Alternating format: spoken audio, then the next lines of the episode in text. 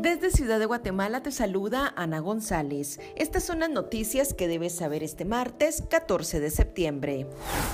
El Congreso de la República aprobó de urgencia nacional la ley de emergencia para atender la pandemia del COVID-19.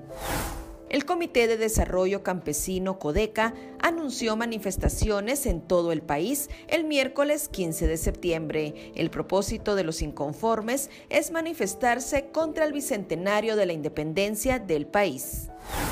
La ministra de Salud, Amelia Flores, y el ministro de Cultura, Felipe Aguilar, serán interpelados por los diputados. Los funcionarios tendrán que rendir cuentas. En el caso de la ministra, se le cuestionará sobre el manejo de la pandemia, mientras que el ministro será cuestionado sobre los gastos del bicentenario.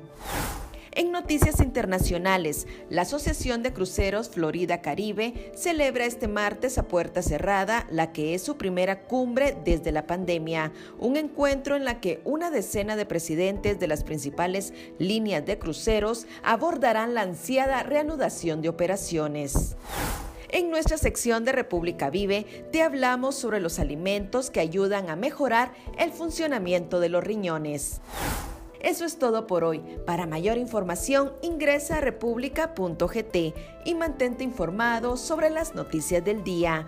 También nos puedes seguir en redes sociales como República GT.